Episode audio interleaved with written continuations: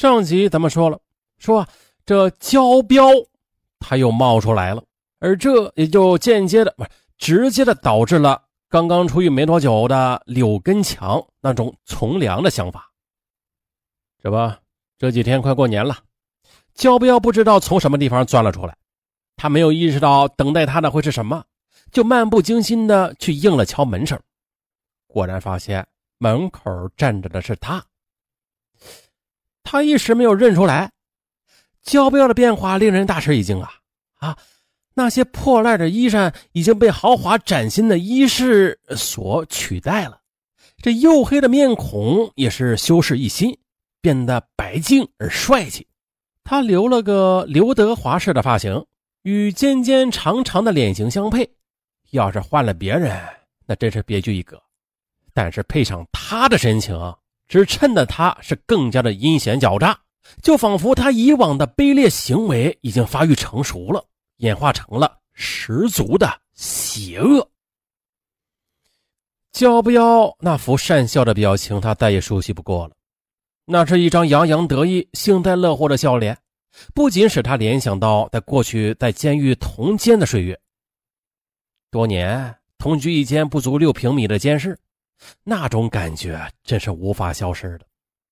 由此的出狱以来，他竭力的从记忆中抹去的就是那张笑脸。哎，彪哥，哎，他的声音里透出了丧钟般的空洞。这焦彪出乎意料的重现在他的生活中，这只意味着大难临头。尤其是因为他身上那些微妙的变化。那是更加加重了他所体现出来的威胁。哎，我说，听起来你好像不大愿意见到我呀？呃呃，怎么会呢？难兄难弟的，我不知道你的去向，不然早就找你去了。这还差不多啊！我找你找的好苦啊！他的声音就这样变了，变得和谐而悦耳啊！也许是把阴险卑劣。隐藏的更深了吧？听说你吃苦了，我来看看你，怎么样？这一年来你过得很不容易是吧？藏着不见老兄弟们，结果怎么样？苦吧？啊，我这次是给你带机会来了。你这是意想不到的走运呐！哎呀，此时的柳根强啊，他不知道是相信他好呢，还是不相信他好。命运和他开这种残酷的玩笑是可能的，啊，从另一方面来看吧，焦彪这个人诡计多端，说不定出狱之后呢，还真的在外边做生意赚了一笔钱呢。现在做生意是无奸不商啊，或者无商不奸，啊，无论是哪一种吧，结果都会一样。焦彪不干违法的事儿，办不到。想到这儿，谢谢了，我现在过得很平静啊。也没有什么社交，无所谓的。嗨，我跟你说的什么话呀？现代社会怎么能够不相互照应着呢？你看你过着这日子吧，这让做兄弟的我看了都伤心呐。啊，我现在做上了生意，这样吧，这次我要押运点货从邵东回龙回去，你来押运，就是坐在副驾驶上坐坐。来回包你过个年儿，绰绰有余。焦彪说完呢，又仔细的打量着柳根强的窝，装出一副被他穷酸所感动的样子。接着又说：“兄弟，我一定要帮你，而且要帮你到底。你不脱贫，我是不会放手了。你放心吧。”柳根强是感动啊，还是为焦彪的许诺的金钱所打动？不得而知。反正吧，在焦彪的鼓动之下，他跟着出去了。从此，他就再也没有回到过他出狱之后辛辛苦苦住的窝儿。他跟焦彪这一出去，焦彪身上的罪恶因子很快的就转移到了他的身上。邵阳市连续发生多起盗窃、抢劫案，接着又发生了一起震惊全市的“九幺八”绑架杀人案件。这个狱友。投机者，他完全有毁掉柳根强生活的能力。他曾经有一次在狱中差点就毁掉了他的生活以及生命的，而如今呢，再一次毁掉了他的生活，还把他推到了死刑犯的路上。他如今呢，比在狱中更加害怕他了。他的生活最后的决定权在焦彪手中，他对此却束手无策。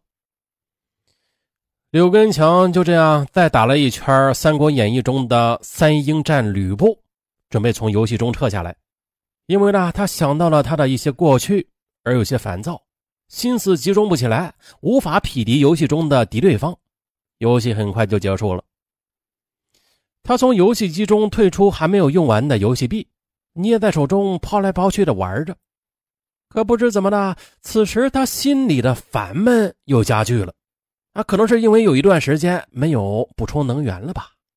啊，他们道中的人都是把吸毒当做补充能源，之所以不叫补充能量啊，也许是他们不想把吃饭和吸毒混在一块吧。事实上，吸毒的人把毒看得高于一切，吃不吃饭根本那是无关紧要的。而柳根强的吸毒和焦彪那是有着千丝万缕联系的。因为柳根强从狱中出来的时候，本来什么恶习都戒了，啊，但是跟上焦彪之后的他空虚的情绪无法填补，一弄到钱，整天就像是无头苍蝇一样的转。嘿，这时焦彪又给他介绍了一个女朋友，这是个发廊里的女人，五毒俱全。柳根强吧，本来是最讨厌这种女人的，但是他空虚啊，在这个发廊的引诱之下。他开始了吸毒，并且是越吸这瘾越大。那女人看他虽然长得帅，但是没情趣啊，又从他身上挖不出钱来，于是就利索的离开了他。啊，离开就离开呗。啊，柳根强是这么想的，但是这毒瘾他却再也离不开了。他成了交标控制他的另外一种手段。现在他一天可以不吃饭。不玩女人，不上网玩游戏，甚至不排泄，但是这一天之内不能断了吸毒这件事儿。只有吸毒才能弥补他生理和心理上的一切需求。这让他痛苦万分，让他在堕落中，在滑向死亡的路途中越滑越快，离死亡那也是越来越近。嗯，现在他必须去完成这件事儿，就是去吸一口。在他的印象中，他每吸一口的来源都是焦彪提供的，他得去找焦彪。焦彪这时也正在思量着去找他呢。焦彪身上现在钱又不多了，凭他们两人的嫖赌逍遥，这一个月没个几千块钱那是无法打发的。这不呢？才做过一起大的案子和两三起小案子，又恼中羞涩了。啊，别人说这兔子不吃窝边草，但是他们却是兔子偏吃窝边草，吃一口就躲得鬼影子没一个。任你公安机关怎么找，就是没有想到是他干的。这不，他连干了几起大案，惊得邵阳公安局那是人心惶惶啊，可就是无头苍蝇似的摸不出个头绪来。刚过完春节，冬日的阴云还没有散去呢，绵绵阴雨说下就下下来了。柳根强从游戏机厅里走出来，这细细的雨丝正毫无顾忌地拉起了一张灰脸。他望了望天，这是浙江绍兴的一片天，一把拉起衣襟蒙在头发上，就往外边跑。哎，可就在这时的，外边有一个人往游戏机厅冲来，两个人都忙着躲雨呢。哎呦！撞了个正着，两人怒目相向，就突然的转怒为笑了。哎，彪哥，嗯，嗨，两人回到租住地啊，在那间四个窗户都用报纸糊的死死的小房间里，他们捣鼓了一阵啊，都过足了能源上的瘾，然后商议着怎么办呢？在焦彪看来，缺钱只是暂时的挫折。他一缺钱，别人的麻烦那可就大了。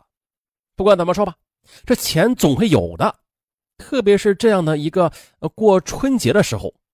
他确信除了他和柳根强之外的每个人的腰包都是鼓胀胀的，要捞把钱儿那是手到擒来的事啊，只是看如何捞一把大的，把日子过得更舒坦一些。他的强盗逻辑总是符合柳根强的想法，也难怪柳根强被他控制死了。呃，想要搞把大的是吧？那就去邵东啊，那里有钱人多的是啊。哎，就这样的，他们坐在回邵阳的车上商量着办法。柳根强就这样的跟他建议道：“好，就按你说的办。那我们就在邵东下手吧，尽量少在熟人面前露面。”二零零二年二月二十日上午，他们来到了邵东，在一家破旧的旅社里住了下来。旅社虽然破落，但也是一座四层的楼房。他们租住在四楼，这四楼的后窗则面对着刚搬来办公的崭新的邵东县委大院。他们望着那一栋栋拔地而起的县委住宅楼，议论着那里可能藏着、暗藏着让他们垂涎三尺的财富。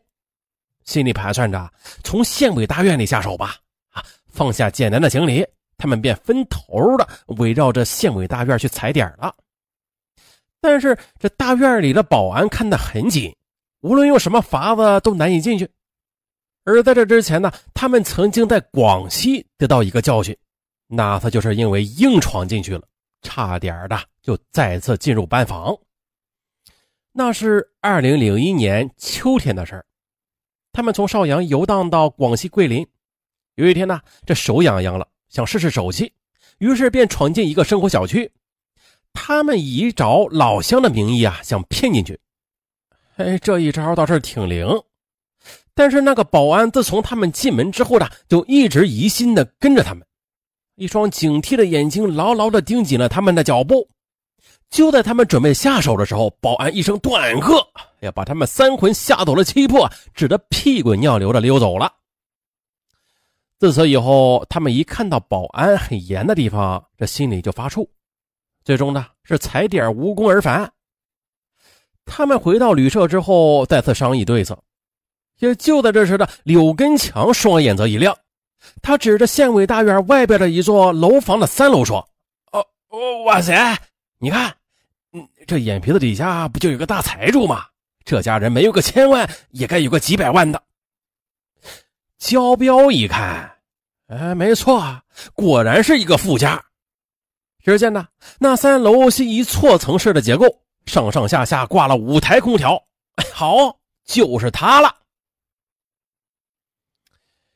欲知后事如何，咱们下回再讲，不是再说。